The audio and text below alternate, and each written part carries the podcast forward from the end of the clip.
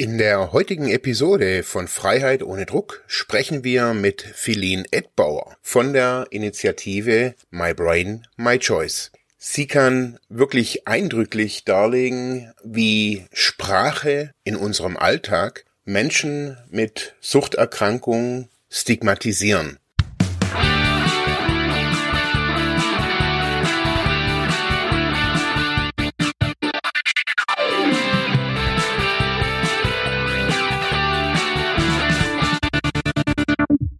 Ja, herzlich willkommen bei Freiheit ohne Druck, unserem Stream. Wir sind live, heute mal pünktlich und das soll auch so bleiben. Ja, ähm, ich heiße euch herzlich willkommen, die ihr jetzt schon zuschaut, schon fünf Stück, das ist schön und ich äh, begrüße ganz herzlich meine Diskutantinnen.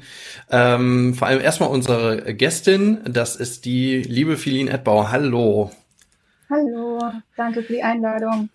Ja, und wie immer mit dabei ist der Marc Hasselbach. Halli, hallo. Hallo.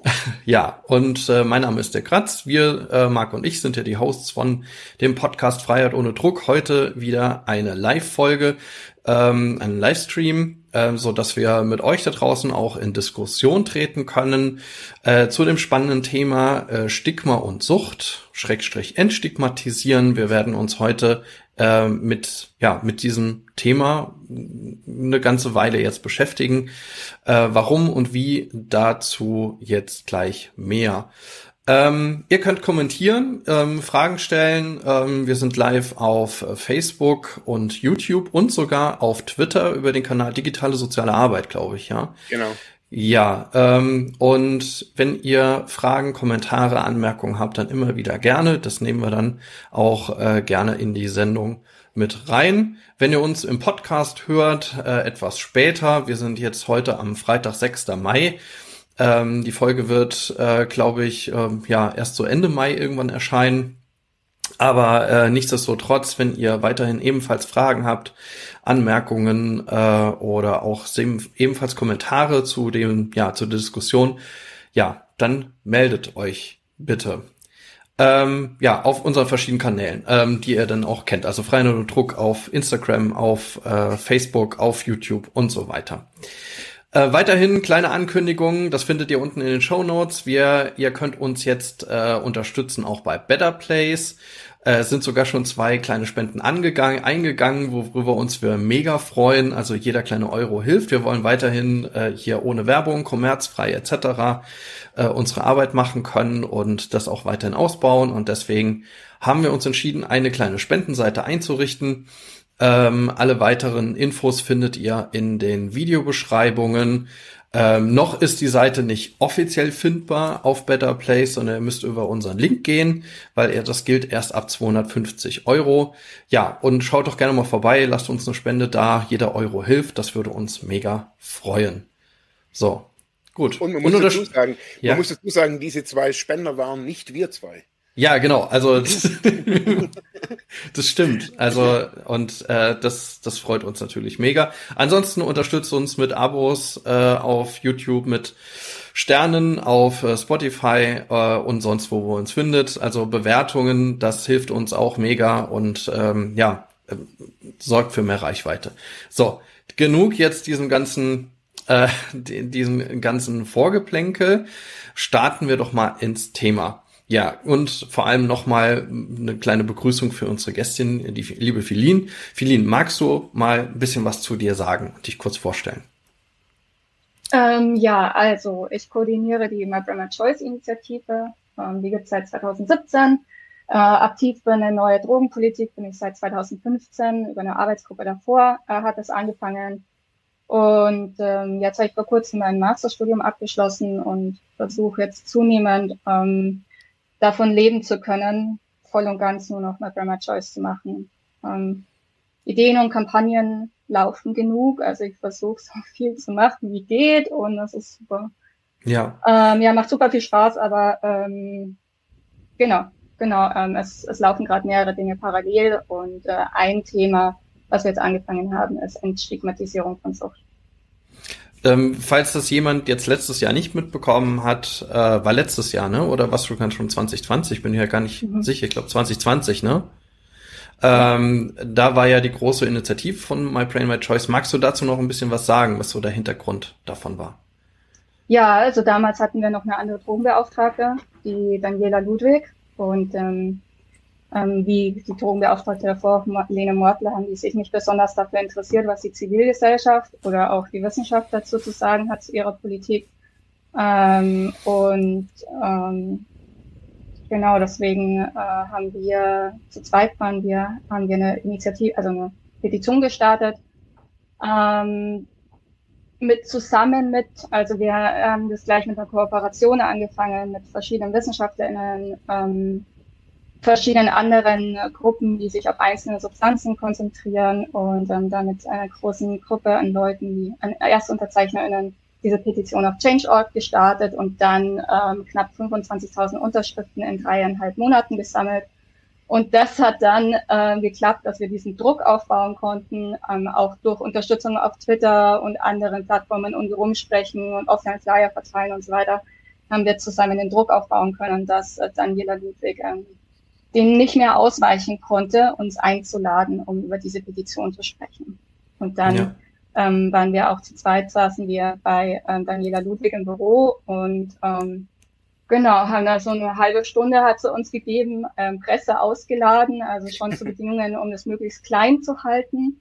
Es sind auch äh, eine größere Zeitung ist zum Beispiel auch nicht gekommen, weil sie halt kein Foto mit Daniela Ludwig machen konnten. So, also so funktioniert das schon, aber wir haben das Gespräch trotzdem gemacht und ähm, ja ein bisschen gestritten, ähm, aber letztendlich halt ähm, nochmal darlegen können und das Ding dann auch nochmal außen, dass es sich tatsächlich nicht interessiert, ähm, dass ihre Position quer zur Wissenschaft ist. Also Leute, die sich mit Drogenpolitik beschäftigen, wissen das, aber wir konnten das nochmal ähm, größer darstellen und ähm, größer darlegen. Und eine Kernforderung als letzten Punkt noch, ähm, war eine unabhängige Fachkommission einzurichten ähm, an Wissenschaftlerinnen und auch Betroffenen aus verschiedenen Perspektiven, Hintergründen. Ähm, die Forderung haben wir nicht erfunden, aber die haben wir auch nochmal aufgenommen ähm, von Fachleuten, die das schon länger äh, gefordert hatten und ähm, so nochmal ins Gespräch gebracht. Und jetzt bei dem aktuellen Drogenbeauftragten und der Regierung ist es auch noch eine offene Frage, ob da vielleicht noch was kommt.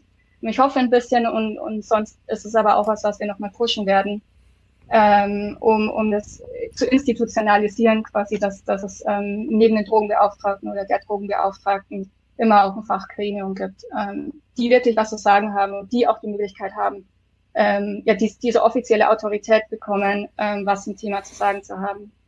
Ja, super. Also wirklich ja. richtig kampagnenstark und äh, ja, also da auch ganz große ja, ganz großes Dankeschön da draus, dass ihr da so eine ähm, ja, große Aktion auch gestartet habt und ja, und ähm, ja, sowas aufgebaut habt. Das ist ja auch nicht selbstverständlich, dass man so ein Engagement entwickelt. Ja, da genau. haben wir uns auch kennengelernt. Ne? Genau, und so, so kam, genau, und so kamen wir, äh, kamen wir auch denn dann zusammen und äh, haben uns auch ausgetauscht. Ja, und jetzt auch zu dem Thema äh, Stigma äh, oder Entstigmatisierung. Ähm, ja, wir haben das Thema, glaube ich, im Podcast auch schon an bestimmten Stellen mal angesprochen. Ich erinnere mich noch letztes Jahr an, an so ein paar Folgen, aber nie direkt behandelt. Und deswegen freue ich mich äh, mega, dass wir heute ähm, jetzt in, in diesem Rahmen darüber äh, sprechen können. Übrigens auch, das habe ich eben vergessen, im Rahmen äh, des Digitalfestivals, des Paritätischen. Also vielleicht ja. haben wir da auch noch ein paar ZuschauerInnen. Ja, ähm, aber erstmal dann direkt die Frage an dich, Philin, ähm, aus deiner Sicht. Warum ist denn Stigmatisierung, beziehungsweise nicht Stigmatisierung, sondern Entstigmatisierung und das Thema Stigma in der Suchthilfe so ein eigentlich wichtiges Thema? Ja, also drei Punkte, glaube ich, sind wichtig zu verstehen, was Stigmatisierung eigentlich ist und warum das ähm, an sich was Problematisches ist. Ähm, das erste ist, dass eine Stigmatisierung eine moralische Abwertung ist.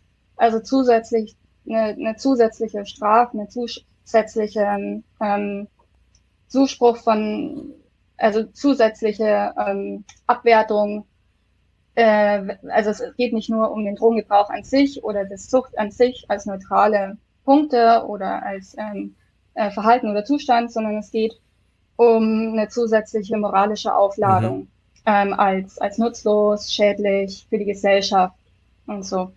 Ähm, es hat zur Folge einen Ausschluss aus der Gemeinschaft, aus der Familie, ähm, dass Vorbehalte gibt, ähm, Vorurteile und dass eben auf die Menschen herabgesehen wird. Und dieses Herabsehen ist aber nicht nur in den beleidigenden ähm, Zuschreibungen vorhanden, sondern genauso bei einem Mitleid, wenn Menschen ähm, automatisch, also wenn, wenn nicht mehr richtig zugehört wird, sondern halt, ja, du bist ein Opfer oder du, du bist ein Opfer deiner Krankheit oder du bist ein Opfer der Droge. Ähm, und genauso aber kann man das auch finden, wenn man ähm, Menschen grundsätzlich eine Krankheit unterstellt. Also einerseits ist vielleicht ein bisschen offensichtlicher, nicht jeder Drogengebrauch ist eine Krankheit, aber auch innerhalb dessen, wenn, wenn man, ähm, wenn Leute einen problematischen Konsum haben, dass dann gleich der Krankheitsbegriff einem ähm, äh, aufgestülpt wird im vermeintlich guten Sinne, aber das Zuhören oder das auf Augenhöhe ähm, geht da unter Umständen auch verloren. Ähm, und Stigma ist aber nicht nur diese Diskriminierung, ähm, was auf der einen Seite stattfindet, sondern Stigma ist immer auch ein Prozess dessen, dass man sich selbst stigmatisiert. Also wenn man diese Botschaften nur oft genug hört, von wegen, ähm, ja, wenn du diese und jene Droge nimmst, bist du weniger wert oder du hast weniger Anspruch auf Hilfe oder man grenzt dich aus oder du bist ein bisschen schlechter, so, ähm, dass wenn man das nur oft genug hört, ähm, dass man das dann auch verinnerlicht. Und das ist dann nochmal sehr, sehr viel schwieriger loszuwerden oder da auch wieder ähm, das aufzulösen, ähm, weil das natürlich auch in der, der Hinsicht sehr stark ins Leben eingreift und, und auch schwer loszuwerden ist. Ähm, das heißt, es wird, und, und diese Selbststigmatisierung wirkt nicht nur, wenn man jetzt eine bestimmte Droge konsumiert, sondern es wirkt auch schon davor. Ähm, mhm. Also, dass man dass man gar nicht erst zum Beispiel eine, eine bestimmte Droge konsumiert, wo man vielleicht unter Umständen was verpassen könnte, weil sie einem gut, gut gefallen könnte, aber auch, ähm, ähm, dass man, wenn man diese Droge konsumiert und gar kein Problem hat, ständig eine Unsicherheit von wegen, mache ich jetzt was falsch, habe ich ein Problem, wie muss ich damit umgehen, ähm, dass man eine Scham hat von wegen ähm, oder dass man sich verstecken muss. Ähm, und das äh, wirkt sich auch auf den Konsum an sich aus. Also mhm. Drogenkonsum ist ja Substanz beziehungsweise Dosis für Set und Setting. Und das Set ist die innere Verfassung, die Erwartung an die, an den Rausch, an die Substanz, was passieren wird. Und wenn da wirkt das Stigma auch. Also es kann sich ähm, durch die Scham ähm, und, und die Angst darauf auswirken, eine weniger gute Erfahrung zu haben, ähm, um, oder, oder ähm, ja, ähm, auch, auch Safer Use Informationen wahrzunehmen, also diese mhm. Grauzone dann ähm, nicht Grauzone, aber einfach dieser Anspruch auf von wegen ähm, ich, ich darf sichere Rahmenbedingungen haben für meinen Konsum oder ich darf ähm, Fragen stellen zu meiner zu meinem Drogenkonsum, auch wenn ich nicht süchtig bin oder so. Also das muss dann erst in, durch das Stigma oder wird durch Projekte, die es ja gibt, versucht wieder aufzulösen oder, oder da wieder einzutreten ähm, mhm. dass, dass diese Schwelle wieder abgebaut wird von dem Stigma. Ähm, ein letzter Punkt noch, ähm, weil das Stigma gegen Drogengebrauch oder Sucht wirkt nicht allein als irgendwie ein Container, in dem das stattfindet, sondern ähm, es wirkt zusammen mit anderen Stigmatisierungen. Das heißt, mit ähm, dem Stigma arm zu sein, äh, mit dem Stigma ähm, oder zu einer unteren Klasse zu gehören, also Klassismus, ähm, Sexismus, ähm, ähm, und äh, äh, Rassifizierung und ähm, was haben wir noch? Behinderung natürlich, mhm. Ableismus oder ähm, genau, was auch psychische Krankheiten beinhaltet. Also es sind alles Faktoren, wo auch Stigmatisierung stattfindet und Diskriminierung. Und ähm, generell, je mehr man von diesen Faktoren ähm, einem zugeschrieben werden, desto mehr Pro Probleme mit dem Stigma hat man. Das kann man jetzt nicht so aufrechnen. Das ist jetzt eine, quasi eine Gesamtansicht und eine Tendenz. Ähm, oder das strukturelle Problem benennt es. Also ich will jetzt nicht sagen, so, also man darf das jetzt nicht auf jede einzelne Person wieder mit Schubladen aufrechnen oder addieren, aber grundsätzlich wirkt das so, ähm, addiert sich das oder potenziert sich das. Mhm. Also, um, um das vielleicht, ich muss da ein bisschen nachfragen. Ähm, also es bedeutet, dass, dass Sprache ähm, einen, einen so erheblichen Einfluss auf sozusagen den Konsumenten oder die Konsumentin hat, ähm, dass ähm, dass es aber auch ähm, Einfluss hat auf die Gesundung. Kann ich das so, also kann man das so sagen? Also dass die Worte, die ich wähle, wie die ich mir selbst zuschreibe, also ich so als als ehemaliger Konsument, ähm, ich hatte es lang oder hab's bis heute, habe ich zum Beispiel mit diesem Begriff Junkie. Also dass ich mich selber als ein, ein Junkie sehe, wo, wo ich denke, nee, also selbst als ich Heroin konsumiert habe und ich habe das lange konsumiert, ich habe mir gedacht, hey, was, was machen die Leute eigentlich mit sich? Also sich selber als, als Dreck zu be bezeichnen. Und ich habe das für mich auch nie so, also ich konnte mich jetzt nicht als Junkie bezeichnen. Und ähm, also fußt es darin, so als Frage? Ja, äh, würde ich gleich, kann ich gleich äh, fortfahren ähm, mit der nächsten halben Seite, die ich noch, noch als Input ergänzen kann, bevor es äh, ähm, äh, genau, als, als, als Wissen anbieten oder als Informationen anbieten. Und ähm, da habe ich auch das Beispiel Chunky mit drauf ähm, auf mhm. dem Zettel. Und zwar, ähm, was, was ich bisher gesagt habe, das betrifft jetzt Stigma im Allgemeinen. Da habe ich noch nicht über Sprache gesprochen.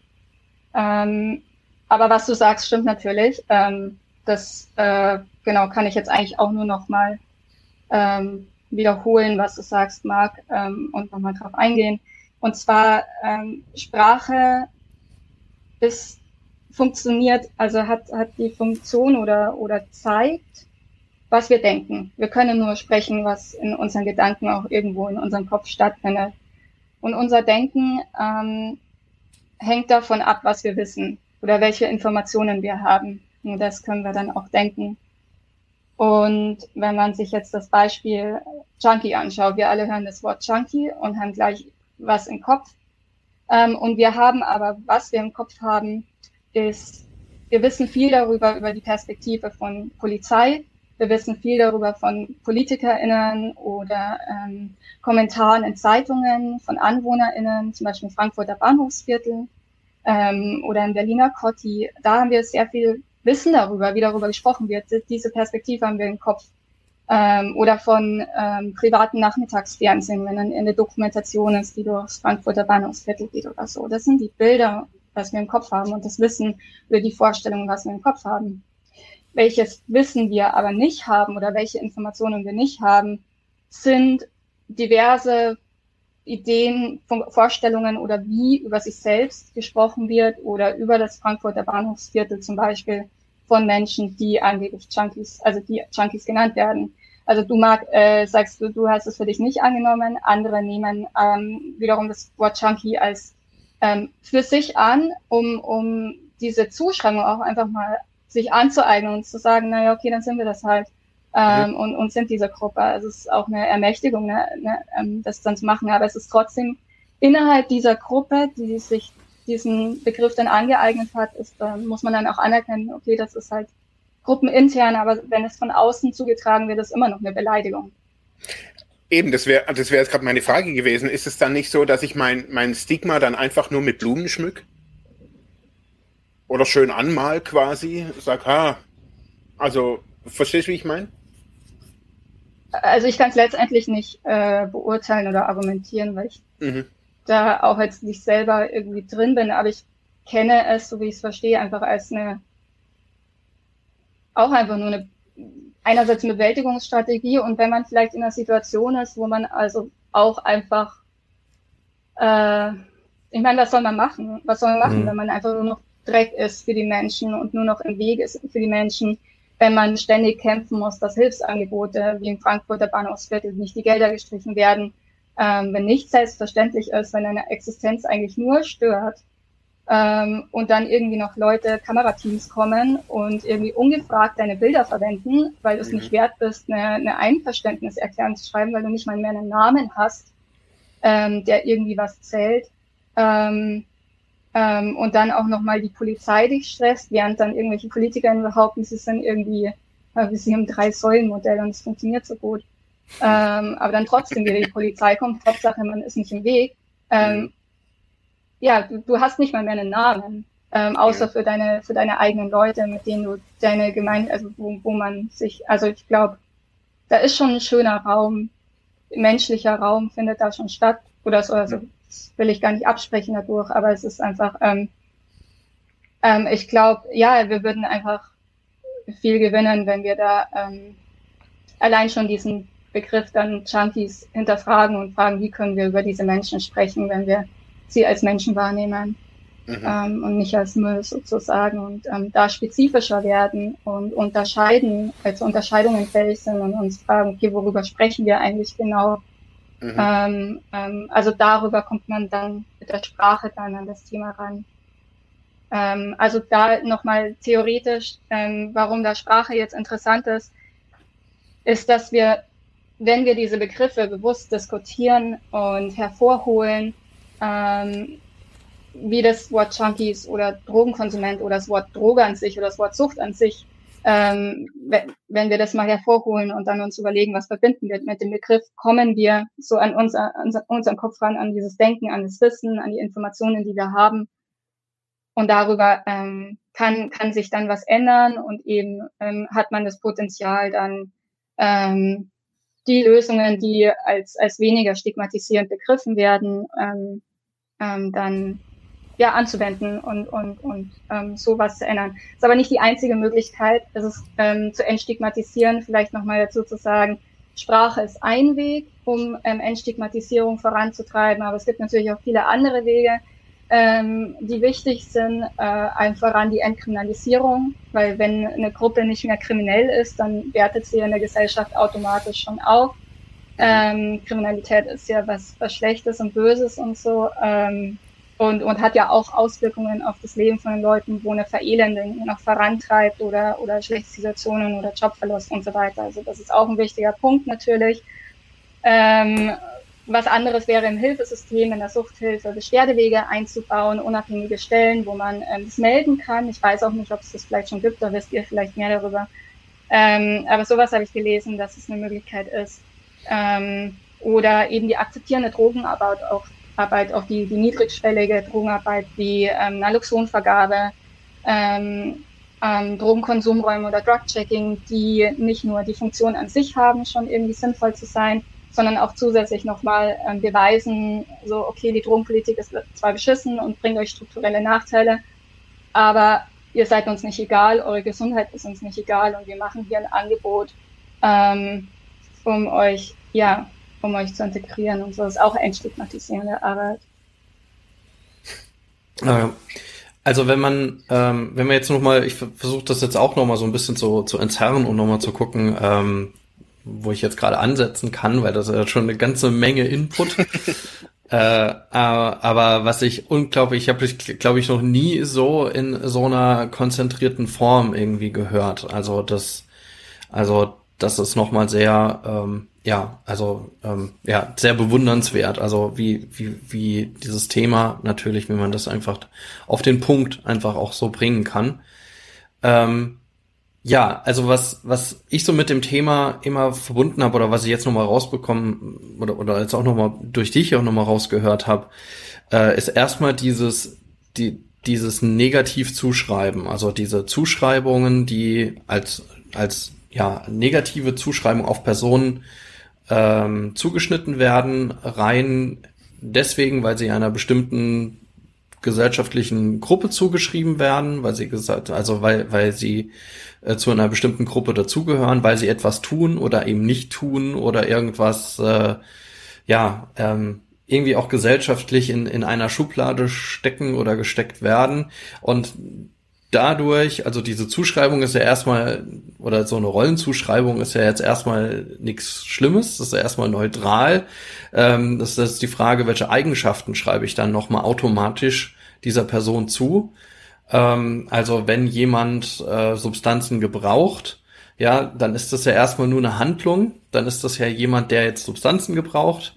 Ähm, aber es ist die Frage, dadurch, dass die Person diese Substanzen gebraucht, werden weitere Eigenschaften zugeschrieben, wie beispielsweise, dass die Person sowieso sehr nachlässig ist, Gesundheit nicht so ein wichtiges Thema vielleicht für die Person ist, dass sie vielleicht äh, von dem Sucht oder jetzt sage ich Suchtmittel, aber jetzt äh, von von dem von der Substanz ausgehend ähm, auch schon von dort aus verschiedene gesellschaftliche Bilder irgendwie transportiert werden, wie jetzt der, ähm, sage ich jetzt einfach mal, der typische Kiffer, die typische Kifferin, ja, mit langen Haaren, dem äh, rostigen Autobus vor der äh, vor der Tür und dann noch äh, solche persönlichen negativen Eigenschaften zugeschrieben werden, dass sie ja irgendwie langsamer sind und irgendwie sich nicht um die Termine kümmern, nachlässig, unzuverlässig etc.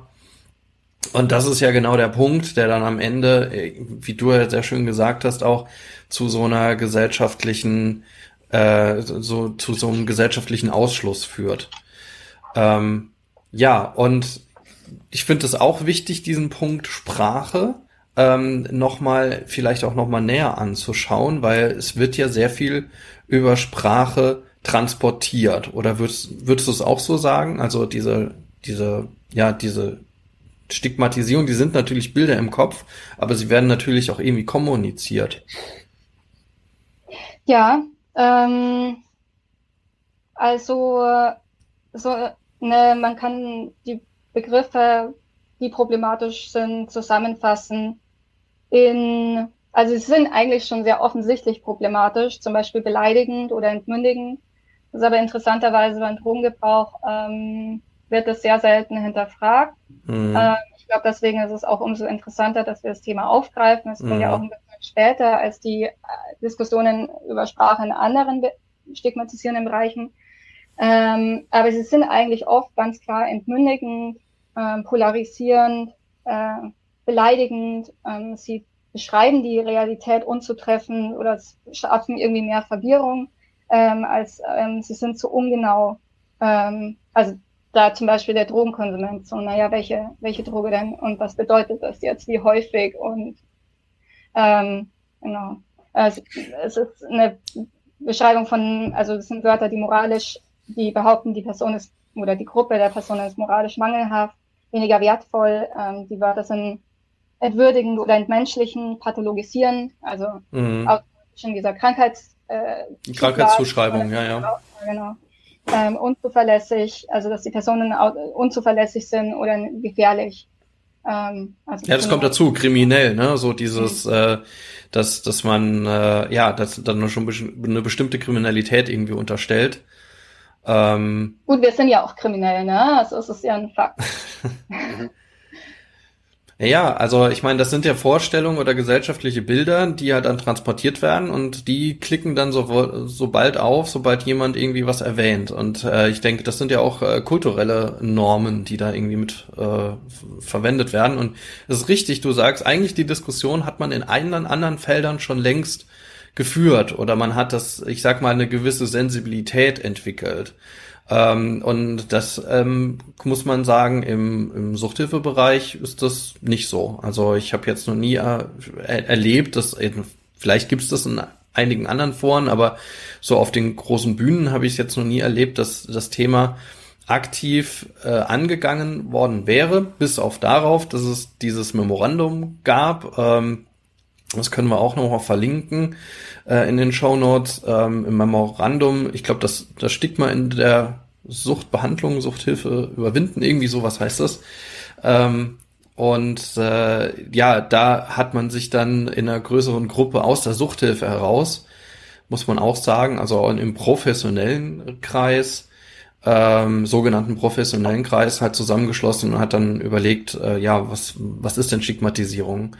Ähm, und wie, wie wollen wir das angehen? Aber ich habe jetzt noch nicht erlebt, dass da jetzt Initiativen heraus entstanden wären aus diesem Papier, sondern das Papier ist ein Papier, das jetzt auch schon, glaube ich, irgendwie fünf Jahre alt ist oder so. Und mhm. ähm, da ist leider noch nichts draus entstanden. Ja, das Papier ist jetzt auch auf unserer Website, mhm. ähm, weil ähm, genau äh, es auch einfach in ganz vieles in dem Sinne von My Brahma Choice ist. Und ähm, ist auch wieder ganz interessant, ähm, weswegen ich mir auch das Thema mit, mit Zucht so wichtig ist, dass man da sieht, dass wir eigentlich, also es sind eher konservative Verbände oder Mitwirkende auch der Zuchthilfe, ähm, die aber das Papier liest sich, als ob, weiß ich nicht, es ein progressiver Verband geschrieben hätte. Mhm. Ähm, und äh, das, genau, also steht auch drin, Kriminalisierung sollte angestrebt werden und so. Also es, ähm, sind, es ist wirklich ein gutes Papier und ähm, genau, jetzt kann man es auch auf unserer Website lesen und ähm, das ist ja dann unsere Grundlage, also das können wir vielleicht jetzt schon doch schon verraten, ähm, dass genau, also das, was ich vorhin erwähnt habe, dass die Kampagne ähm, zur Entstigmatisierung von Sucht, da habe ich auch Dirk hinzugeholt ähm, und, und noch jemand anderen und ähm, das werden wir dann auch äh, mit der Zielgruppe, auch der Suchthilfe, so wie Dirk jetzt gesagt hat, ähm, und dann noch weiter ins Gespräch zu kommen, ist das Ziel. Also jetzt heute ist oder das erste Mal, dass wir über das Thema äh, öffentlich sprechen. Hm. Das ist noch kein offizieller Beginn der Sache, weil wir eigentlich noch in Vorbereitungen sind. Aber wir dachten uns, äh, bei der Gelegenheit wäre das jetzt auch schon schön. Genau, wir konstituieren uns da quasi jetzt nochmal, deswegen da bin ich auch super froh, da ähm, ja, dass, dass, du, dass du auch angefragt hast. Und ja, dass wir da gemeinsam ähm, in so einer kleinen Gruppe anfangen zu arbeiten und mal schauen, wo uns das dann auch so hinträgt. Ja, äh, weil gerade das Thema, über das, das haben wir uns ja auch Anfang des Jahres auch schon nochmal ausgetauscht, weil es irgendwie auch an verschiedenen Stellen immer wieder aufploppt. Ähm, und ich fand das jetzt eben auch nochmal interessant, Marc, was, was du gesagt hast, auch die Frage, so diese, ähm, naja, so diese Selbstzuschreibung oder dieses, naja, du hast es irgendwie anders bezeichnet, irgendwie das schön, wie, wie hast du gesagt, das, das Schönmalen oder so? Das ja. anmalen, ja. ja. Ja, aber das, das also, zum Beispiel, ich, ich meine, ähm, äh, das, das kennt man ja auch anderen, aus anderen kulturellen Kreisen. Also jetzt ganz klassisch zum Beispiel aus dem Punkrock, ja, dass man irgendwie dort das irgendwie auch pflegt, ne, dass man irgendwie Müll isst und so. Und da hat das aber mhm. noch mal eine andere Bedeutung, ja. Mhm. Oder dass man quasi mit dem Selbstausschluss halt spielt, wobei das da ja auch, auch noch mal eine Funktion hat. Also aus diesem Selbstausschluss ist ja dann quasi eine Kunstform entstanden. Oder nicht dem Selbstausschluss, sondern dem, dem, dem gesellschaftlichen Ausschluss oder dem erlebten gesellschaftlichen Ausschluss ist dann quasi eine Kunstform entstanden. Jetzt spielen wir halt mit diesen oder wir, wir, wir spielen halt äh, und, und arbeiten halt mit diesen gesellschaftlichen Zuschreibungen, ja. ja. Und, und treiben, übertreiben die vielleicht auch, ja. Auch teilweise sehr, sehr häufig auch satirisch übertreiben wir die. Mhm. Ähm, und das, das habe ich jetzt auch im Suchthilfebereich jetzt so nicht erlebt, sondern es ist eher ein, ein Annehmen dieser, dieser negativen Stigmata, damit natürlich dann auch ein bisschen spielen, aber ich weiß nicht, ob, ob das so positiv ist, einfach. Also ich habe einfach bei mir in, in also dieses zu mir hat man das auch ganz klar gesagt, also so, nimm das an und, und steh dazu. Also besonders solche Sachen, steh dazu, dass du ein, ein, Junkie bist, ein Suchter, ein Suchtler oder was auch immer. Also auch während der Therapie, auch von Therapeutinnen und Therapeuten, die auch teilweise ehemalige Konsumentinnen und Konsumenten waren und so weiter. Aber ich habe gemerkt, dass, man gibt so die Fackel weiter. Ähm, mhm. Und die Fackel geht weiter und ich habe so das Gefühl, dass auch heute, ähm, heute noch so, dass, dass es wichtig ist, also auch in Diskussionen, zum Beispiel mit in der Selbsthilfe, dass man dazu steht, suchtkrank zu sein. Das, das ist wichtig, eine Krankheitseinsicht und so weiter. Und trotz alledem habe ich zum Beispiel gemerkt, in der, nicht nur in der Therapie, sondern auch besonders in der Selbsthilfe, dass, also der, die Selbstzuschreibung oder das Selbststigma des Junkies wollte ich schon gleich gar nicht haben. Dann hatte ich aber auch in der Selbsthilfe, in der Suche nach einer Selbsthilfegruppe, hatte ich mit meiner Problematik, ich sage jetzt einfach mal, oder mit meinem Thema, habe ich mich so in den lokalen Selbsthilfegruppen eigentlich immer gefühlt wie ein, wie ein, wie ein bunter Papagei. Alle waren so, echt, boah. Und ich habe mir gedacht, Jesus Gott, da komme ich nicht mehr hin. Also schon beim ersten Mal habe ich mir gedacht, hä? Also, was haben, wieso sind die denn alle da? Wenn, also, ich habe das gar nicht so verstanden. Und dann war in, eigentlich so in den, in den A-Gruppen hauptsächlich, also NA und so weiter, ähm, da ist, ist es ja einfach auch verankert. Also so, indem man das am Anfang auch spricht. Also und, und ich heiße Mark, ich bin süchtig. Und mir hat dieses, ich heiße Mark, ich bin suchtkrank oder süchtig, oder als ich dann ja auch jetzt neulich in den Staaten war, war das auch nochmal, ähm, das hatte nochmal eine ganz andere Qualität für mich, das auf Englisch auch zu sagen. Ähm, ähm, nicht I'm addicted, sondern I'm a addict. Also so das ja mhm. voll krass. Also das halt, ich fand das total krass, so, so das auszusprechen. Und da ist mir das wieder bewusst geworden. Und ich habe damals immer das Problem gehabt, und das habe ich auch in meiner Selbsthilfe gesagt, ich habe gesagt, ich habe da echt ein Problem damit. Nicht, weil ich es nicht sagen will. Mir hilft es und mir hat es zehn Jahre lang wirklich auch geholfen, mich auch so ein bisschen auf Selbsthilfe einzulassen und so weiter und, und das auch zu akzeptieren. Hey, am Donnerstagabend um 18.30 Uhr, da erinnere ich mich dran, quasi, ich bin suchtkrank, ich muss wachsam sein und so weiter. Aber irgendwann, und das merke ich bei Selbsthilfegruppen, die schon Jahrzehnte teilweise auch zusammen sind, da wird dieses Stigma, so wie ich es vorher gesagt habe, geschmückt. Da wird ein Blumenkranz drum gemacht, es wird schön angemalt und wird wie, ein, wie, wie, wie in der Kirche, wie die Monstranz so vor sich hergetragen. Und ähm, man sagt dann auch, ich stehe in der Gesellschaft dazu, dass ich suchtkrank bin. Und alles gut. Aber ja, also ich merke, ich trage eigentlich ein, mein Stigma voran und nicht, ich bin, keine Ahnung, ich habe ein cooles ja. Leben oder sowas. Ja, also, also halt, halte ich jetzt aus theoretischer Sicht auch wirklich, ähm, glaube ich, komme ich aus einer Richtung, wo ich auch, wo, wo mich das sehr abschreckt, ähm, weil so wie ich Harm Reduction verstehe oder mich belese oder, oder von Leuten höre, die ähm, also akzeptierenden, akzeptierende Drogenarbeit ähm, gut finden, ähm, da geht man schon, sagt man schon, okay, vielleicht brauchen das manche Leute, so, das kann, muss nicht falsch sein, soll es auch geben. Aber es geht ja um Selbstbestimmung und verschiedene Möglichkeiten und dann, ähm, ich glaube, es ist auch so eine muss auch möglich sein, phasenweise zu sagen, okay, jetzt nehme ich mich dem an und ich finde es gut, in dieser Gruppe zu sein, aber dann halt auch einfach zu sagen, okay, jetzt funktioniert es nicht mehr für mich, jetzt funktioniert was anderes für mich besser. Ähm, und zwar einfach nicht mehr zu, drüber zu reden und meine Vergangenheit hinter mir zu lassen, ähm, weil, weil jetzt ich kann das nicht brauchen. Also es muss einfach möglich sein. Ähm, die, das sollte man schon haben. Das hört sich halt so ein bisschen auch nach, nach gefährlichen Gruppendynamiken und so Sektenrichtungen an. Also gibt ja auch Gruppen, die man dafür sehr stark kritisieren kann. Das lasse ich hier mal raus, das Thema. Aber ähm, ja, finde find ich ähm, sehr schwierig. Ähm, also vielleicht auch aus meiner Erfahrung so, ich ähm, habe hab auch einige Sachen in meiner Vergangenheit, ähm, die Aufarbeitung gebraucht haben.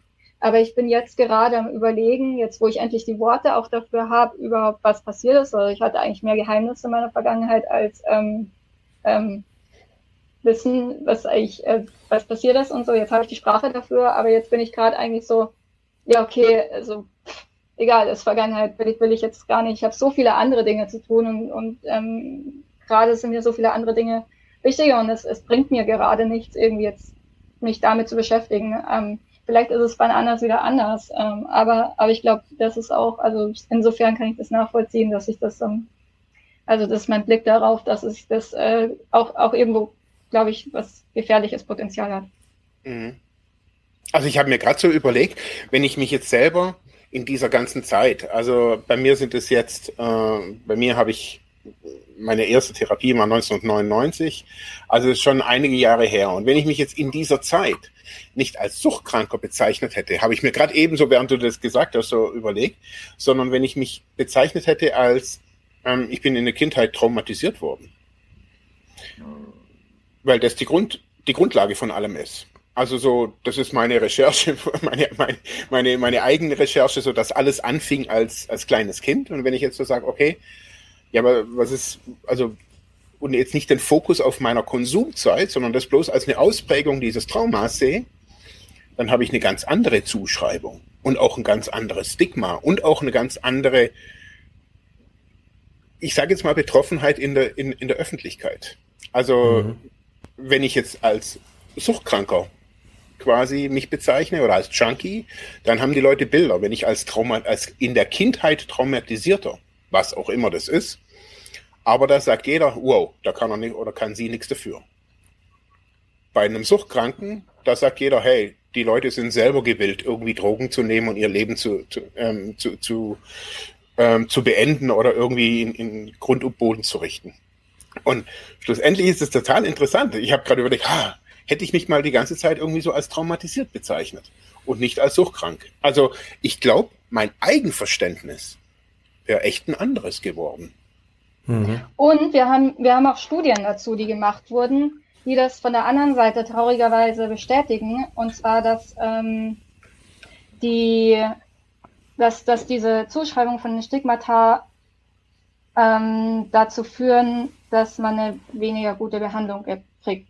Also in den USA ist letztes Jahr eine Studie erschienen, ähm, die belegen konnte, dass jetzt un erstmal unabhängig von der Sprache, aber dass das Stigma bei Medizinern und Medizinerinnen zum Unterlassen von Behandlung führt und ähm, medizinischer Versorgung. Und ähm, das heißt, dass das hat bestätigt, dass, dass es tatsächlich von der Seite auch ein, einen Nachteil kommt von Medizinern, weil generell, was jetzt so anerkannt ist, glaube ich, in Deutschland nämlich so wahr, ist, dass das Problem von Stigma ähm, ist, dass Menschen weniger, also später in, in, in Therapieangebote wahrnehmen oder später Hilfsangebote, die es eigentlich gibt, wahrnehmen, weil man sich verstecken möchte, ähm, dass deswegen Entstigmatisierung betrieben werden muss. Aber das ist nochmal ein neuer Faktor, der bewiesen wurde, ähm, und diese Studie hat nämlich belegt, kommen wir wieder zur Sprache, dass eine angemessene Sprache wieder genauer und wertschätzender ist, ähm, zur Verringerung dieses Stigmas beiträgt. Ähm, dass wir da über die Sprache diese Chance haben, weil ähm, und, und dass nämlich die ähm, über weil das so wirkt, dass die ähm, Voraussetzungen geschaffen werden für die Mobilisierung von Ressourcen, also dass die Therapieangebote gegeben werden. Also zum Beispiel, dass man denkt, diese Person ist es wert, ähm, das Angebot zu kriegen, weil sie, weil diese, Scha äh, diese Schuld nicht aufgeladen wird von wegen Selbstschuldner und ähm, andererseits auch diese Sprache verringert, aber dann auch ähm, ein, ein, diese, dieser Transport von Vorurteilen, sodass dann Menschen, die Angebote wahrnehmen möchten, auch dann schneller kommen, weil sie merken, okay, die verwenden eine Sprache, da kann ich ähm, da steigt offenbar das Vertrauen dann. Und das, ähm, davor gab es schon eine Studie, auch in den USA von 2010, ähm, die zwei Begriffe konkret verglichen haben und bei einer Medizinerinnenkonferenz, glaube ich, auch vorgelegt haben, ähm, eine Menge von Leuten und dann vergleichen konnten. Und zwar einerseits das Wort A Substance Abuser, also wörtlich wäre es übersetzt ähm, ein Substanzmissbraucher. Ähm, und also es muss in englischen Kontext sehen, die Wörter. A Substance mhm. Abuse und ähm, gegenübergestellt, uh, a person is having a substance use disorder. Also eine Person hat eine Substanzgebrauchsstörung. Ähm, auch im englischen Kontext, da kann man diskutieren, wie das im Deutschen ist, aber nur zur Übersetzung, die deutsche, also sie jetzt nur übersetzt, das heißt nicht, dass im Deutschen die äh, Begriffe genauso wirken, das ist zu diskutieren. Ne? Aber ähm, die zwei gegenübergestellt, Abuser und Having a Substance Use Disorder, ähm, hat auch ergeben, dass die MedizinerInnen, die, ähm, also dass da ein sprachlicher Unterschied ist in der Bereitschaft, eine Therapie zu geben. Man ist wohlwollender, ähm, wenn man von der, wenn die Person im Mittelpunkt steht ähm, und ähm, weniger gewillt, die Person zu bestrafen. Mhm. Ja, ich glaube, das, das macht ganz viel aus. Also, ähm, wenn man das jetzt mal so, so nachdenkt, also ich glaube, da, da sind wir schon an einem Kern, ähm, der, den ich jetzt aber nicht so einfach lösbar finde in einem System, das über so viele Jahre jetzt gerade auch in Deutschland gewachsen ist und so komplex und vernetzt ist wie das Suchthilfesystem. Aber ja, ähm, da, da spielt ja ganz viel mit, also gerade in der Hilfegewährung, in der, der Anbiet, in dem Angebot von Hilfe und auch wenn sie, wie sie am Ende durchgeführt wird. Das, da kann ich mit sehr vielen Dingen einfach mitgehen. Ähm, es ist jetzt äh, das, also es, es lebt eigentlich davon, wie ich ja die die Menschen, die zu mir kommen und um Unterstützung fragen, Gesundheit mag, ähm, die Unterstützung fragen, äh, dann auch bezeichne. Also ähm, wie ja, also ein, ein Beispiel war für mich immer, äh, als ich mich damals äh, da äh, mit beschäftigt habe mit dem Thema äh, Jobcenter und äh, wie wie KlientInnen dort benannt werden. Da war ja immer die große Diskussion um diesen Kunden, Kundinnenbegriff, ja, und sind es wirklich und wenn die dann sanktioniert werden, etc., wie werden die wirklich behandelt?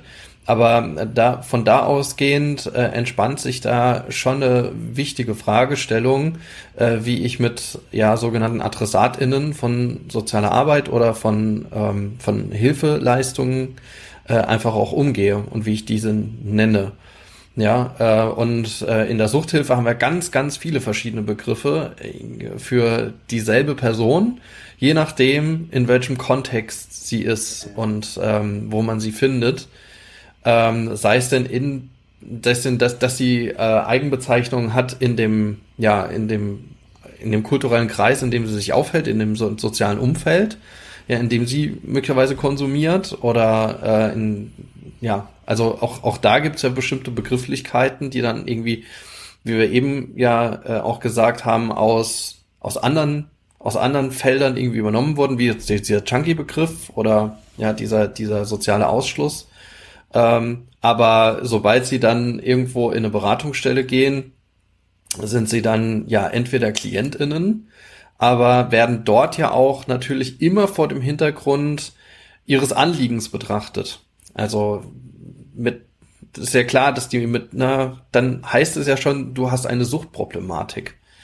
Ja, natürlich in Nuancen anders. Ja, das macht auch jeder Berater, jede Beraterin macht das natürlich auch wiederum anders und spricht da auch anders an. Aber im Grunde ist da schon, kommt schon die Sucht und dann gegebenenfalls Suchterkrankung oder Suchtproblematik kommt da irgendwie schon mit. Ja, und nicht nur einfach der Substanzgebrauch.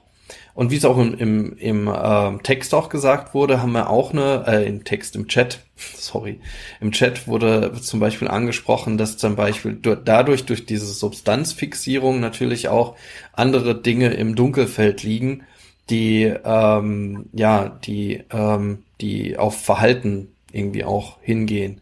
Und da sind wir schon in einem eigentlich schon mittendrin reingesprungen. Nämlich, wenn wir allein nur das betrachten, ja, wende ich mich in meinem Sprachgebrauch der Substanz zu. Also spreche ich darüber? Ist es das irgendwie so ein Ausweg? Also sage ich, ich spreche über Substanzgebrauch.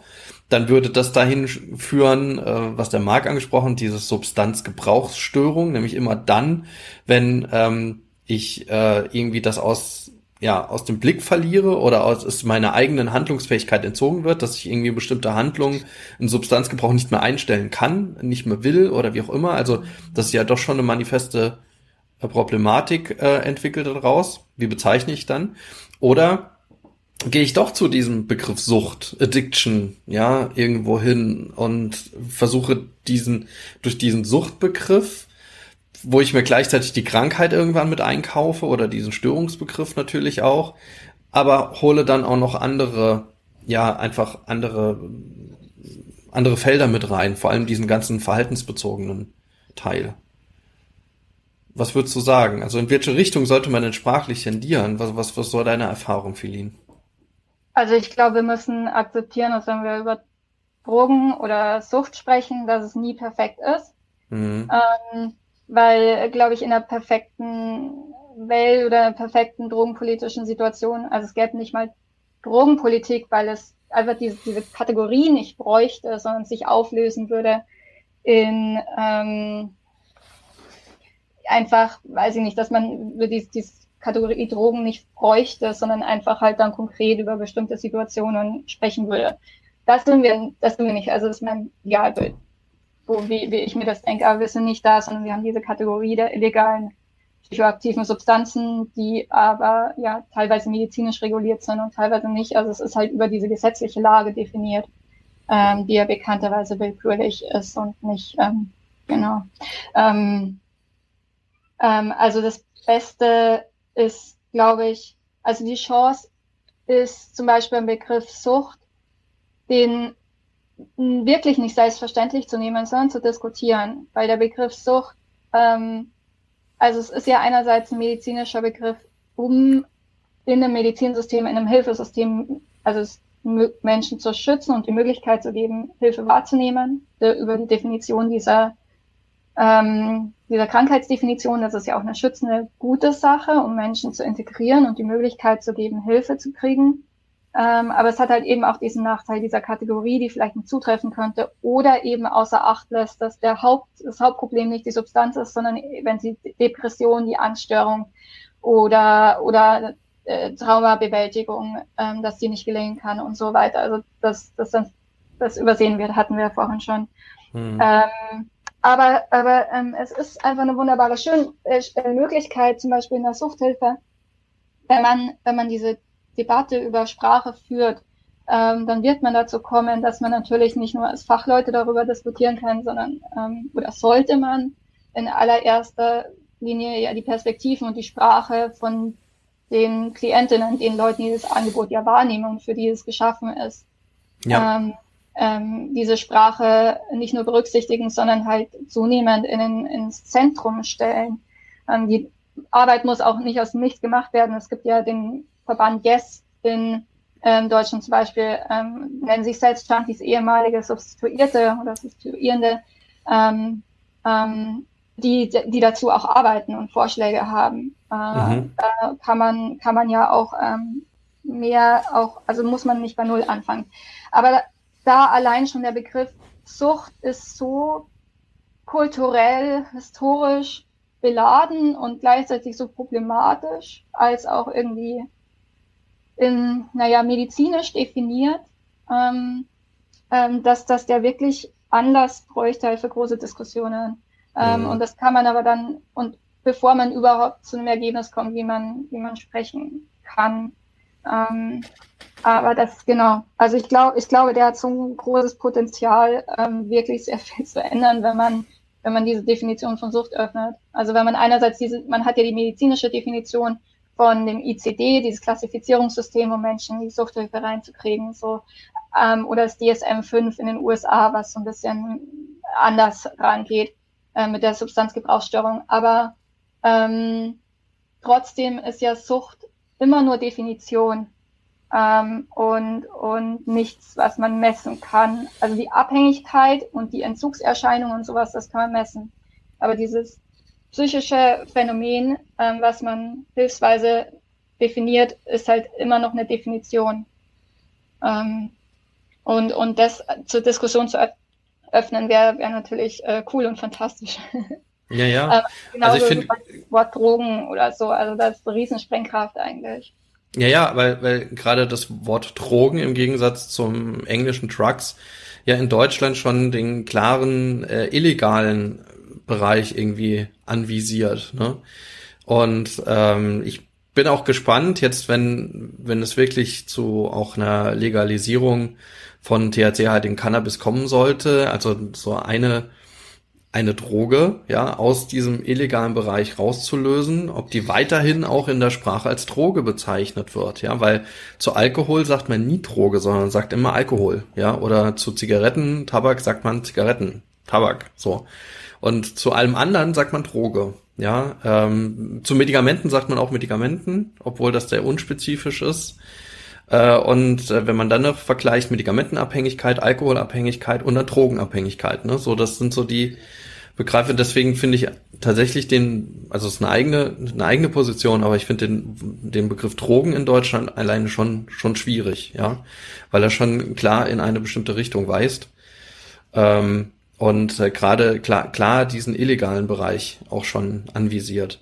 Aber ich fände das wirklich wichtig, da bottom-up auch ähm, vorzugehen und auch die Betroffenen selber zu fragen und aus, aus der, der Mitte zu entwickeln, ähm, äh, wie, wie denn darüber gesprochen werden soll. Nur ich, ich stelle mir halt auch, auch die Frage, ne, auch, das hat der, der Marc ja auch eben gesagt und so kenne ich das auch aus dem professionellen Bereich, ohne das despektierlich zu sagen, aber gerade aus dieser ganzen Bewegung auch der, der, der therapeutischen Gemeinschaften und die ja auch sehr stark getragen sind von ehemaligen GebraucherInnen, äh, die die genau diese Stigmata auch äh, auch unbewusst, ja, oder auch ohne jetzt auch negativen Hintergrund, wirklich nicht, aber das einfach auch weitergeben, ja, den Staffelstab irgendwie weiterreichen und dadurch natürlich auch eine gewisse Sprache im ehemaligen Bereich ja auch geprägt haben. Bis denn dazu, dass man sagt, es wäre wichtig, also in der Selbsthilfe, es wäre wichtig, sich so zu bezeichnen, ähm, damit man irgendwie auch Heilungschancen hat, damit man da so ein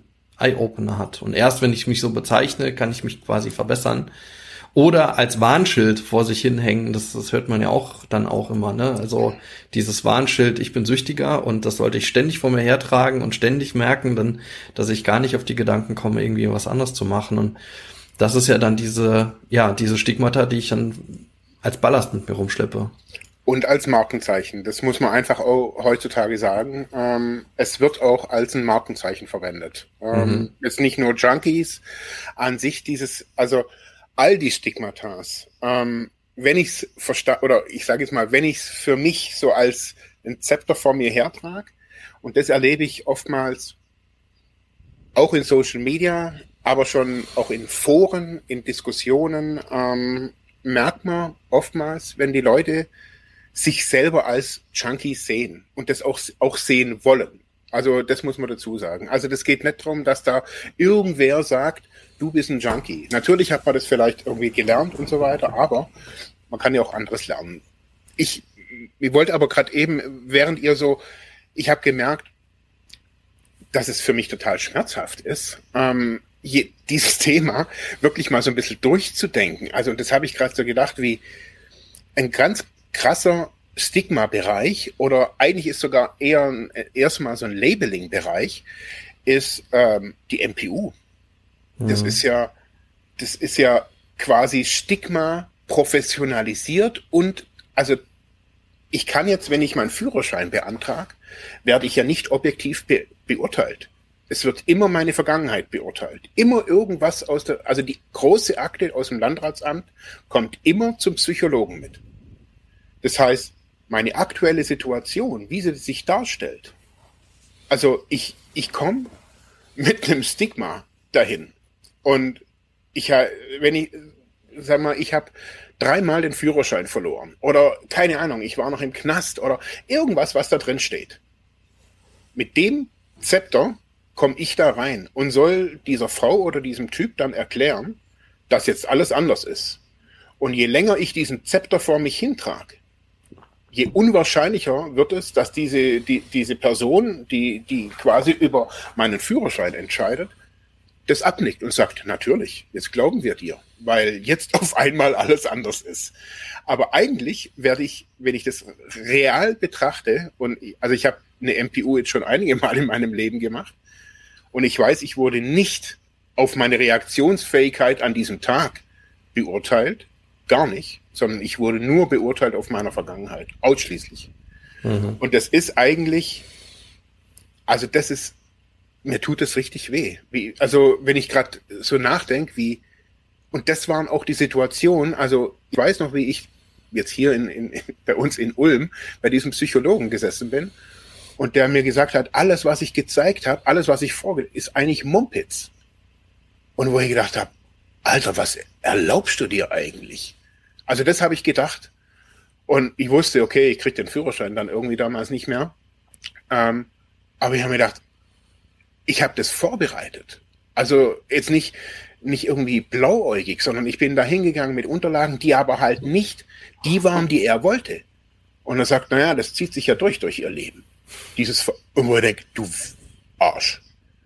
Also, und das ist halt, dieses, meines Erachtens ist dieses ganze MPU-System, wo ja Deutschland mittlerweile noch die einzigen sind, glaube ich, in Europa, das ist so diskriminierend und so, also das ist noch die, die letzte Bastion, wo man quasi dann, wenn du dann sauber bist, nochmal irgendwie den Wedel rumkriegst. Also, ja, ist die sekundäre Kriminalisierung eigentlich an der Stelle. Ja. ja. ja.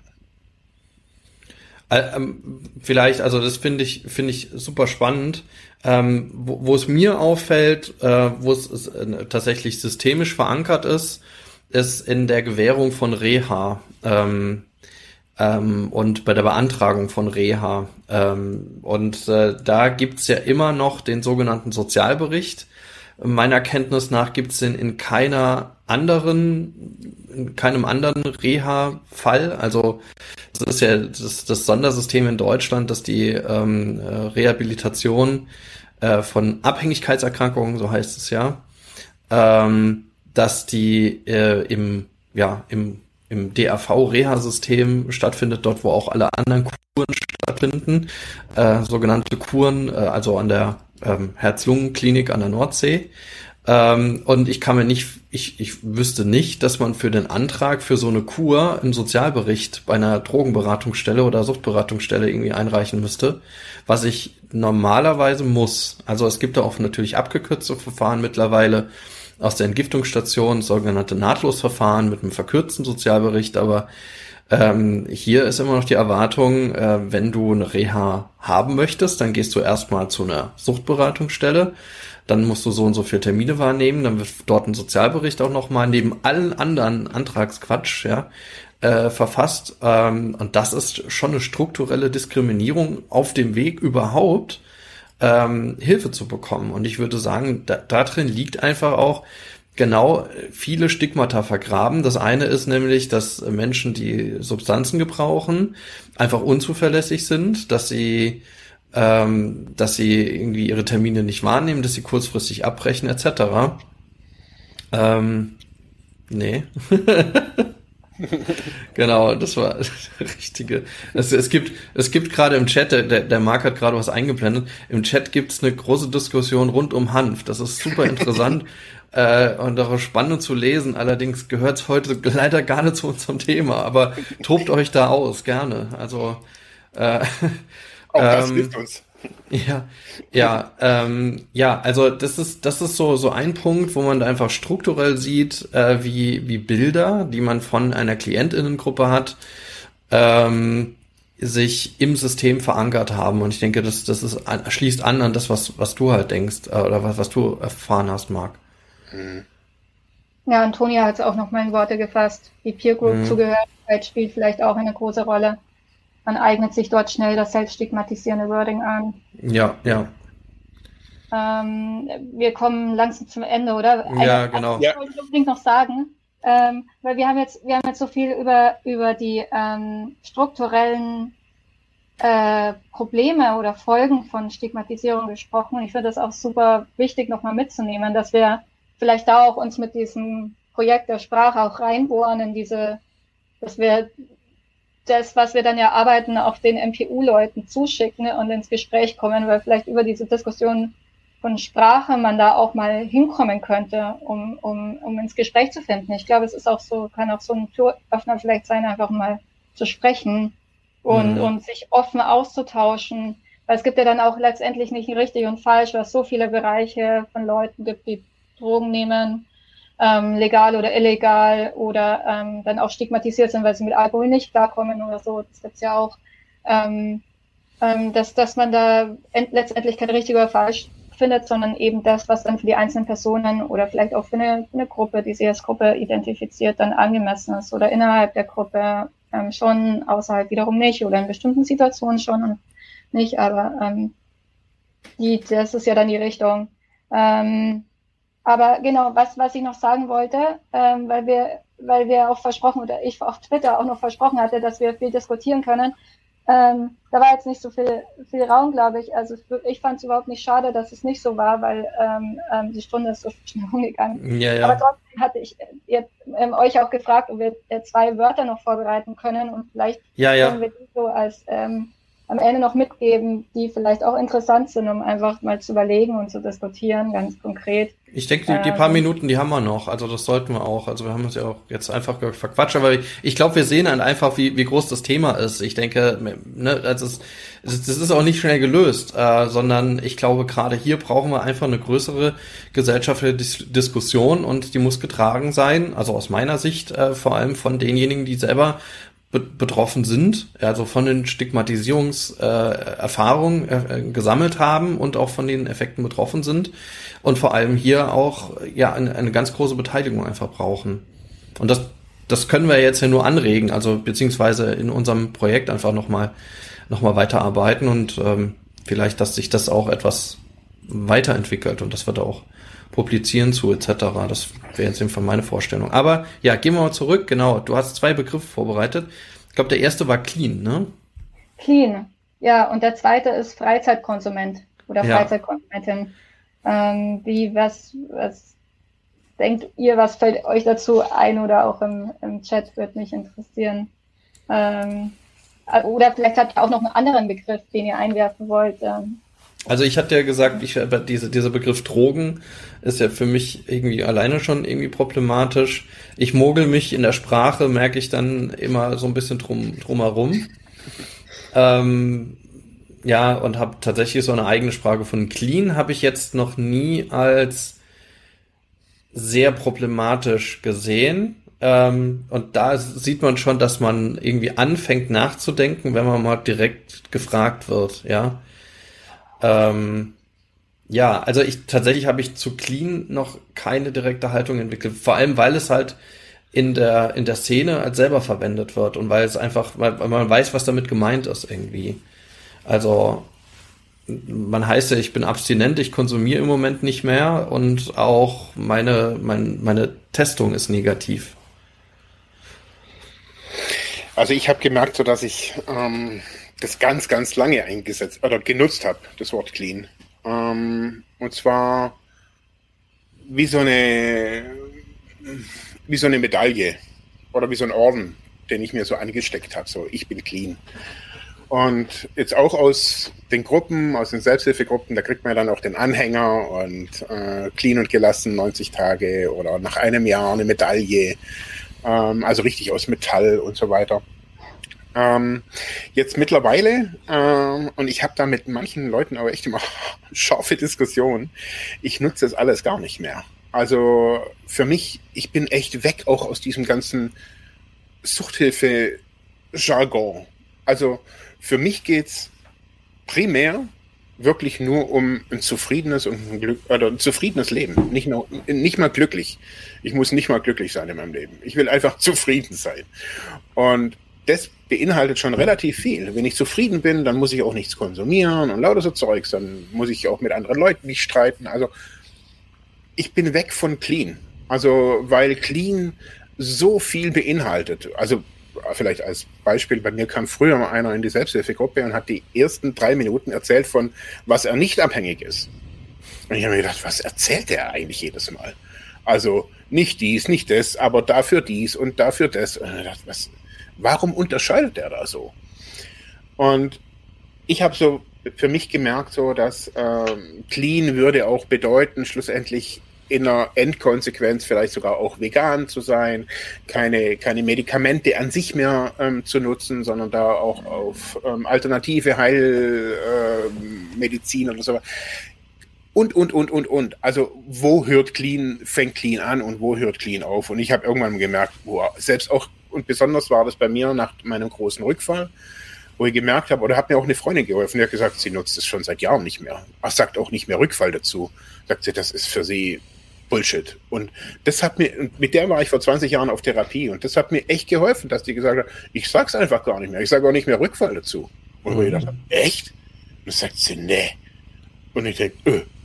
Und dann sagt sie, wem hilft's? Und das, das war immer Telefonat, sagt sie, wem hilft's? Und dieses, Stimmt, niemandem. Also es hilft niemandem. Es schadet mir eher, wenn ich jetzt irgendwie, also dass ich rückfällig bin oder dass ich konsumiert habe, das weiß ich ja dann.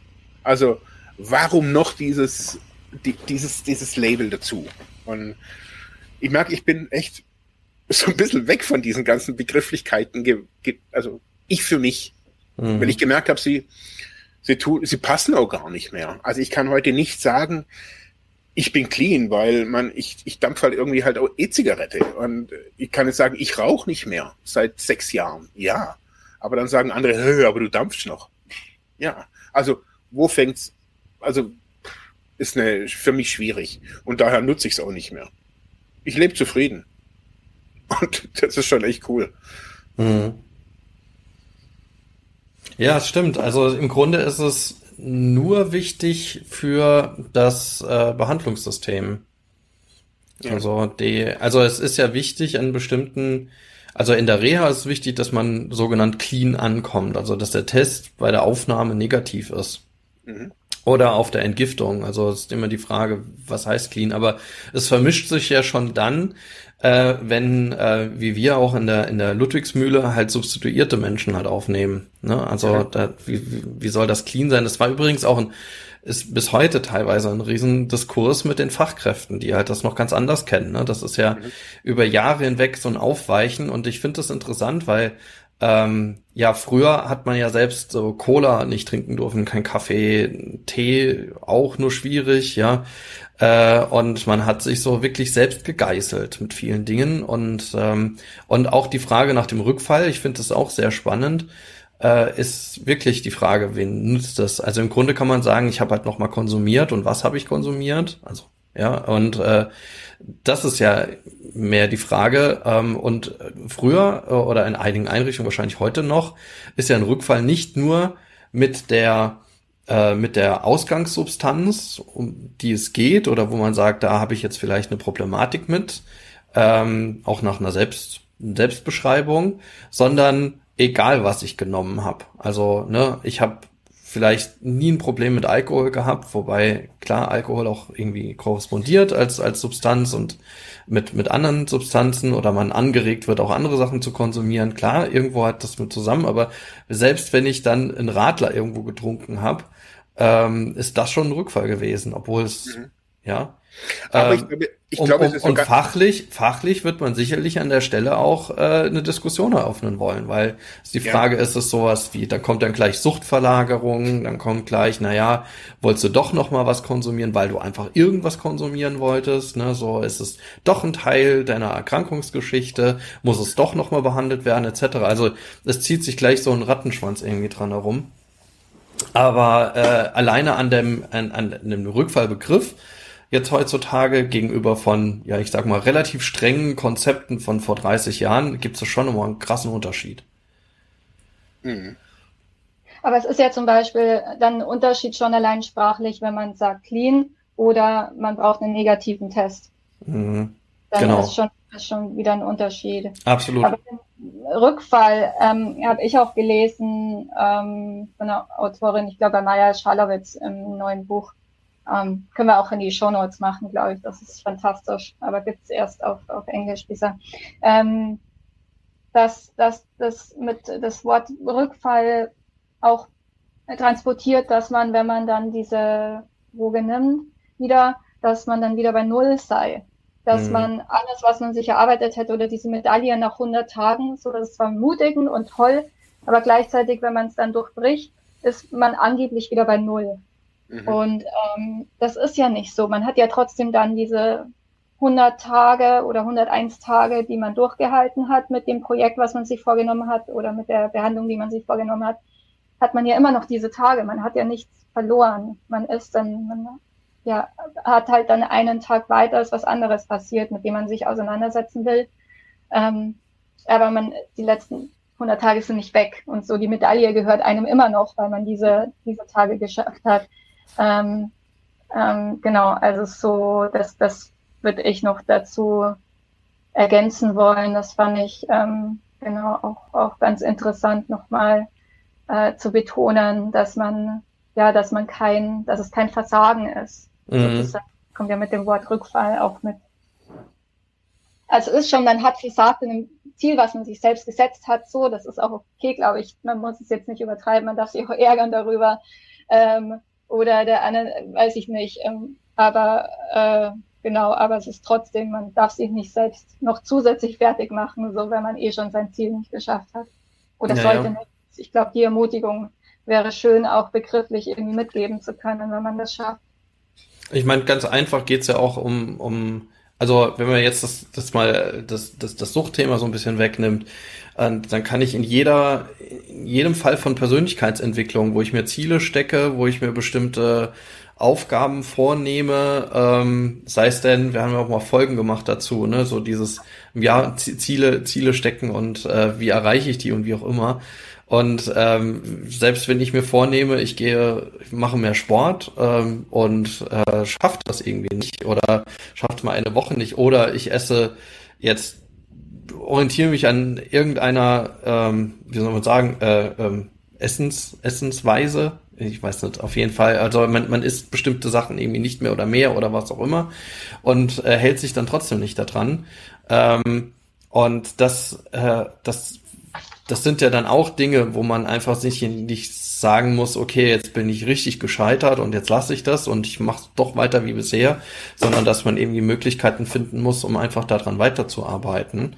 Und da finde ich tatsächlich im Suchtbereich ähm, teilweise sehr krass, wenn denn auch professionelle Fachkräfte nicht, nicht progressiv oder positiv mit dem Rückfallbegriff arbeiten, dass es dann tatsächlich so ein Labeling ist, so ein Negativ-Labeling. Und jetzt bist du nicht mehr clean, jetzt musst du noch mal irgendwie vier Wochen noch mal ähm, oder wie viele Tage auch immer jetzt schauen, dass du noch mal clean bist, dann wirst du aufgenommen oder du fliegst sogar aus der Einrichtung raus oder passiert das und das und das. Und dann dann sind daran noch wiederum weitere äh, weitere Konsequenzen gekettet. Darum glaube ich, haben wir sehr unsere erste Podcast-Folge, die wir so richtig gemacht haben, war, war Rückfall und mhm. die Frage, das Ende. Ja, das war dann, weil, weil der Rückfall wirklich so ein zentrales Moment ist in der Behandlung, an dem sich ganz viel entwickelt, also daran, oder an dem sich ganz viel anschließen kann. Auch aber Negatives. Auch nur, aber auch nur doch, also wenn, wenn man es jetzt mal so gerade mit diesem ganzen Stigma und Labeling nimmt, ist, ist es aber so, weil dieser Rückfall, äh, auch der Begriff, so aufgeheizt wird, also von allen Beteiligten. Also so von, oh, ich darf nie rückfällig werden und, und also das kommt ja woher, das wird ja transportiert. Von, von, also es gibt jetzt keine unsichtbare Instanz, aber auch das wird weitergegeben. Also dass ähm, ein Rückfall total schlimm ist und erst viel später also so im, in der Selbsthilfe, da lerne ich dann, ach, Rückfälle muss ich annehmen und äh, muss ich, muss ich, das ist normal, aber davor, also gefühlt ein Jahr oder sogar zwei Jahre vorher, ist ganz intensiv, ist Rückfall ein Drama. Mhm. Auch wenn die Einrichtung sagt, wir arbeiten mit Rückfällen, aber die Botschaften sind, es ist schon ein Drama und es ist schon ein Rückschritt. Also ich war während meiner Therapiezeit rückfällig, auch da haben sie mir ähm, die Bearbeitung des Rückfalls angeboten, aber das, die Art, wie es kommuniziert wurde, war definitiv, ich habe allen geschadet. Nicht nur mir, der Gruppe, sogar der Einrichtung, wie auch immer. Es gab sogar noch eine Großgruppe mit allen. Ja, ja, immer. Also mit 50 Leuten, die, die, die gar nichts von mir, die kannten mich ja teilweise gar nicht. Wo ich dachte, was soll diese Szenerie? Ja, guck mal, das ist der Marc, der hat jetzt einen Rückfall gebaut. Ja. Und ja. Ja, und, und so soll es nicht laufen. und da wurden all, eben, und da wurde ja auch irgendwie alles wieder eben so aus der Vergangenheit hochgeholt. Und man, später lerne ich dann, ah, Rückfall ist, ist, also, das, das, wenn man sich das hier mal so an, anguckt oder nochmal irgendwie so zu Gemüte führt, ist ja auch Therapie, ähm, also noch ganz schön vom mhm. Bereich des Stigmas ja noch ganz schön irgendwie ausbaufähig, du. Ja, wie gesagt, ich, ich, ich denke, wir sind da ganz am Anfang und können erstmal nur, äh, und ich finde das unglaublich wichtig, wenn man jetzt so quasi unsere Diskussion betrachtet, da einfach Sensibilität mal alleine nur sensibel zu machen dafür und die Diskussion anzuregen. Bis dahin, Antonia jetzt nochmal geschrieben, Abstinenzorientierung als Dogma muss weg. Ja, das ist richtig, ähm, sicherlich, aber das ist natürlich auch eine Positionierung. Wenn ich das jetzt in Selbsthilfeverbänden sag, die würden mich sofort vor die Tür jagen, ja, weil weil sie natürlich, äh, weil weil sie grundsätzlich ihre Konzeption teilweise genau darauf aufbauen ne? und ihre Identität auch sehr wirksam darauf aufbauen. Und das ist für die einen was, für die anderen eben nicht. Und ja, äh, genau. So, sollen wir noch über den Freizeitkonsument, die Freizeitkonsumentin ganz kurz reden? Ähm, oder ähm, sollen wir ähm, das verschieben? Ich, hat jemand was dazu geschrieben? Antonia hat auch noch ein anderes Wort, nämlich ähm, Säufer, Säuferin, Säuferin für den, ähm, genau, äh, da wo man auch sieht, dass es auch äh, im legalen Bereich mhm. äh, Worte gibt, die dann auch wiederum ähm, sehr, sehr schlecht beladen sind. Und, äh, Aber interessanterweise gibt's da halt auch, gibt's da halt auch Wörter, die das Ganze positiv äh, gestalten. Ne? Das gibt's jetzt im, im, im Drogenbereich nicht. Aber was wäre das? Woran denkst du da? Ja, zum Beispiel Weintrinker. Genießer. Oder Weingenießer, ja. Oder Sommelier. Nee, heißt es nicht Sommelier oder so? Ja. Sommelier ist ja sogar ein Ausbildungsberuf, ja, dann. Mhm. Ähm, ja, aber, ja. oder Weintester, ähm, mhm. könnte man ja sagen. Also, da, da bin ich dann nochmal, also alleine wenn man das ganze, den ganzen Bereich Wein, erstmal jenseits von den Besäufnisfesten in der Pfalz, äh, mit den Halblitergläsern, ähm, äh, aber hat das ja immer was, äh, ja, was so ein bisschen, wie soll man sagen, so ein bisschen abgehobenes. Ne? Ja, es ist was ganz Feines, ja, es, ne, und äh, da ist es ja, das ist ja nicht stigmatisiert, ist ja irgendwie das Gegenteil. Es ist ja was, was Feines, wenn man zu einer Weinprobe irgendwie geht oder so. Und es beginnt ja auch an anderen Stellen, also jetzt Craft Beer oder was auch immer, dass man Bier-Tastings macht, Whisky-Tastings oder sonst was. Und das, äh, und wenn man zu denen dann allerdings sagt irgendwann, ja, du bist so ein Säufer, das ist dann wiederum natürlich eine äh, Stigmatisierung. Okay, also Drogenverkoster, ja. so schwierig. Ja, es gibt, es gibt einen positiven Begriff, zum Beispiel Psychonaut okay. im Bereich der psychedelischen Substanzen. Mhm. Ähm, das sind Leute, die einfach viel Ahnung, Erfahrung haben, sich viel damit auseinandersetzen, sehr viel Wissen haben, auch ähm, über diesen ähm, Bereich der illegalen Drogen. Ähm, genau. Also ich glaube, ich glaube, vielleicht brauchen wir auch mehr, mehr von diesen positiven Begriffen. Ja, also es zieht sich, glaube ich, erstmal das, das glaube ich schon, aber es zieht sich, glaube ich, schon, schon so, so viele Fragen irgendwie da dran. Mhm. Ähm, auch die Frage nach dem Rausch, ne? Also die, die hängt ja auch irgendwie mit dran, die wird bei Alkohol immer so ein bisschen ausgeblendet, weil sobald, sobald äh, ich irgendwie sowas wie Tastings und so weiter mache, gibt's ja immer die Möglichkeit, das irgendwie wegzuschütten, ne? und obwohl ich ganz genau weiß, dass da, oder auszuspucken, obwohl ich ganz genau weiß, dass da irgendwie Alkohol drin ist ähm, und äh, aber im Grunde, äh, ich habe es jetzt im privaten Bereich auch nochmal erlebt. Ähm, wir hatten nämlich alkoholfreien Sekt äh, zuletzt an so einem Familienfest gehabt. Und aus, aus meiner Sicht, äh, der war su super lecker.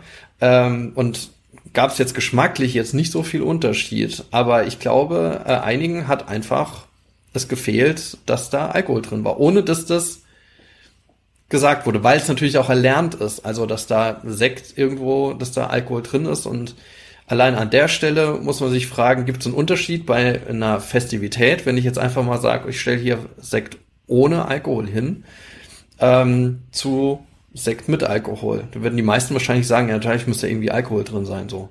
Oder, aber warum? Du, du darfst ja? es nicht sagen. Du darfst nicht sagen, dass kein Alkohol drin ist. Es, es wurde eine Studie gemacht. Ich weiß es nicht. Mhm. Also die gilt als äh, wirklich, dass ähm, genug Leute teilgenommen haben. Mich wundert es immer noch ein bisschen, aber ähm, die besagt, dass es, wurde, es wurden Leute, ich glaube, nach einer Veranstaltung noch in der Bar, wo genau die Stimmung kam, dieses Setting von wegen, okay, jetzt geht's los mit Alkohol trinken, jetzt kann man lockerer werden, die Musik kommt, so, also diese Stimmung einer Bar wurde ähm, erzeugt oder, oder war einfach da ähm, und, und dann wurde ausgeschenkt. Und dieser Alkohol hat aber, äh, dies, dieser Sekt hat keinen Alkohol enthalten. Und die Leute haben sich aber so benommen, als ob. also, dies, das wird ganz oft, äh, höre ich von dieser Studie, dass sie zitiert wird, weil sie einfach zeigt, dass diese Erwartungshaltung, sich wie auf Alkohol zu benehmen, so viel davon im Verhalten ausmacht. Aber das, also zitiert wird sie in dem Kontext des Rückfalls mhm. auch, weil sie nämlich dann auch sagt, dass diese, dass man vielleicht, also die Substanz an sich diesen Rückfall gar nicht erzeugt, sondern mhm. eher so das Setting ich will, ich will, bin selber irgendwie ein bisschen skeptisch. Ich will es nicht ganz glauben, aber es wurde von mehreren ziti Leuten zitiert, äh, die ordentlich wissenschaftlich arbeiten. Ähm, deswegen gebe ich es jetzt hier auch mal rein. Aber ich, ja. ich jetzt halt selber, also von mir ja auch selbst, ähm, ich weiß, also kann, kann ich, also ich, ich glaube, ich, ja, also man müsste sich selber so ein bisschen auch in die Nase fassen. Vielleicht bin ich deswegen auch so ein bisschen zurückhaltend des Glaubens. Naja, wa warum ich warum ich es halt reingebracht hätte, nochmal diese Rauschfrage einfach, äh, und ich glaube, wir müssen dann irgendwann jetzt zum Ende kommen. Ja, war jetzt einfach, wenn man dieses Tasting, also von diesem, diesem Tasting-Begriff irgendwie kommt, da steht ja dann äh, im Vordergrund ja die, dass die Substanz an sich einen Eigengeschmack hat, dass man den irgendwie genießt und vergleicht und wie auch immer und lässt den Rausch außen vor. Ja, also das, das glaube ich nämlich auch. Es ist dieses, ich, äh, das ist auch ein kulturelles Ding, dass ich das, das den Rausch ähm, eben einfach nicht thematisiere. Und wenn ich Rausch thematisiere, dann weiß ich nicht, dann auch immer irgendwie problematisiert. Ja, äh, selbst im Alkoholbereich, glaube ich. Ähm, also da geht's immer, da geht's ja darum, dass man so nur so und so viel trinkt und sich beherrschen muss und sobald man angeschwipst ist, ist das schon so, naja, hast du ein bisschen zu viel, ne? So, da, da, da fängt es dann schon an, aus meiner Sicht äh, schon ja stigmatisierend zu werden, obwohl es ja vollkommen allen klar ist, dass man äh, Alkohol auch trinkt, um berauscht zu sein. So. Und sobald, und die Rauschdiskussion ist aber im Drogenbereich nochmal eine ganz andere, weil da, da sagt man ja gleich, ja, du machst das ja nur, um berauscht zu sein. So, das lernt man oder äh, merkt man ja auch in der Diskussion rund um die Legalisierung von, von THC-Cannabis, ne, wo man dann sagt, ja, du kannst ja CBD-Cannabis und mach doch, hab doch alles, ne. Aber äh, ich glaube, wir müssen in dem Zusammenhang halt auch über Rausch diskutieren. Also auch in diesem Stigmatisierungs-, also in der Entstigmatisierungsdiskussion, welche Bedeutung hat Rausch? Ja. Ja, soll ich noch einen Satz zu den Freizeitkonsumenten sagen, um das aufzulösen? Ja, bitte, das bitte. Ein interessanter Begriff ist. Ähm, also es ist einerseits ein hilfreicher Begriff wiederum, ähm, ähm, um zu definieren, okay, es gibt einen Drogenkonsum, der nicht äh, problematisch ist, der nicht medizinisch stattfindet, ähm, um, um das sichtbar zu machen, aber andererseits ist es problematisch, weil es genau wieder diese Container manifestiert, von wegen, mhm. es gibt einen medizinischen Gebrauch, es gibt einen problematischen Gebrauch, ähm, der zu behandeln ist und es gibt einen Freizeitgebrauch und so funktioniert es halt nicht. Also diese Container sind halt auch Definitionssache, aber viel das, was unter Freizeitgebrauch verstanden wird, ist gleichzeitig Selbstmedikation ähm, und, und äh, problematischer Drogengebrauch findet ja auch in der Freizeit statt.